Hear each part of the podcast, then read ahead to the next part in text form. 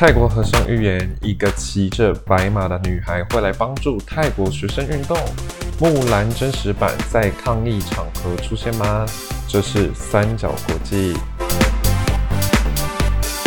Hello，大家好，我是法兰克，这是三角国际的第二集，继续和大家讲泰国学生运动，还有越南的卫生问题。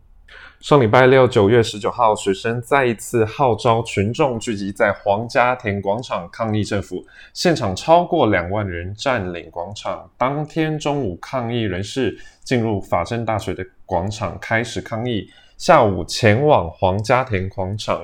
其实以前这个广场是给曼谷市民在里面慢跑或是做其他休闲活动的，但拉玛十世继任国王后，这个广场就被关闭了。广场也被栅栏围住，所以民众根本进不去。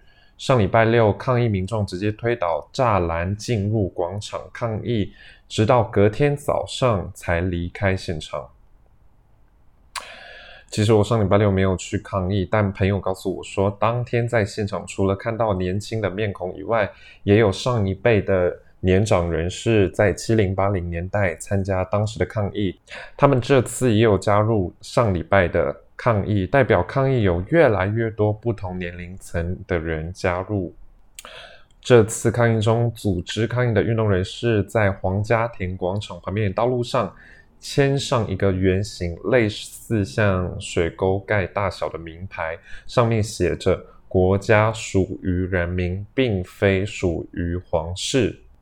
当然，这个名牌隔天就被拆除了。而且泰国政府还说，因为这个名牌上面的意义让泰国人非常不爽，所以被别人拆除是正常的事情。跟你们分享一件很好笑的事情，因为当时呢，把名牌嵌入水泥上的时候，有一个穿着白袍的巫师在现场，而且他在当场就设下了一个诅咒，就是拆除名牌的人会丧失性能力。那我们就看看最近有没有什么八卦，就是会不会有人没办法生小孩。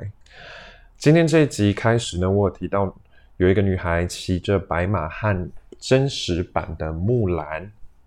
之前有一位泰国的和尚预言，有一个女孩会骑着白马帮助这些抗议的民众，还有泰国人民。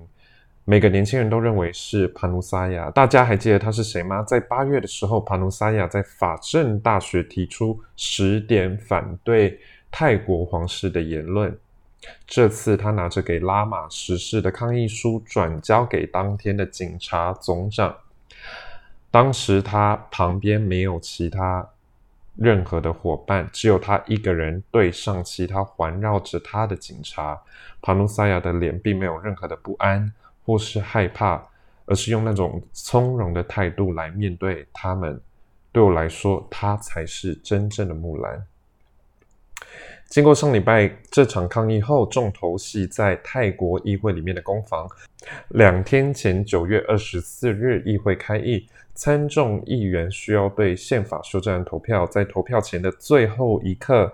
支持政府的参议员提出创立一个修改宪法的委员会来讨论及修改宪法。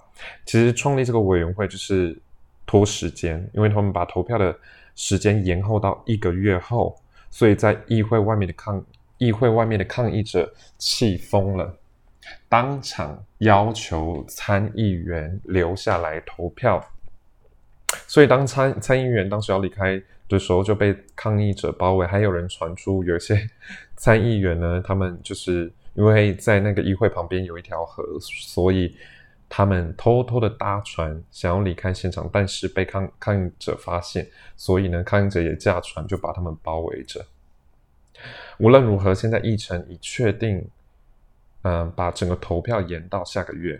接下来，Free Youth 和其他抗议组织宣布，在十月十四号，就是拉玛九世过世的后一天呢，要求全国大罢工。但我觉得这次的目标蛮困难才能达到的，因为到现在政府并没有任使用任何武力，代表说没有没有一个冲突点，让这次的情况再次呃升高。现在中产阶级及中年人士对这次学生抗议并没有太大的反应。我只能说，除非巴育政府在十月十四日前犯不要犯什么严重的错误，这次大罢工的诉求很难成立。除非他们又要买潜艇或者炫耀他们百万的手表。在这集结束前，我想说说越南的卫生新闻。昨天越南媒体报道，警方破获在胡志明市的一间工厂，找到超过三百四十公斤，等于超过三十四万个用过的保险套。这个工厂的工人呢，先煮过用过的保险套，晒干后再套上木质的阳具上卷回，把呃保险套卷回原本的样子。且再次销售到市场上，现在不知道洗过几个，他们卖过几个，警方正在追查来源中。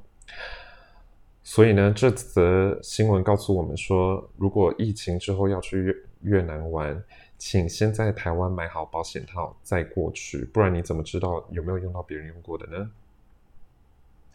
这是今天的三角国际，如果喜欢的话，请 follow 我的 Instagram，Turnian。下底线 FHS，啊，或者是我的 Twitter Frank 下底线 HS。如果喜欢的话，请 follow 我。下次见。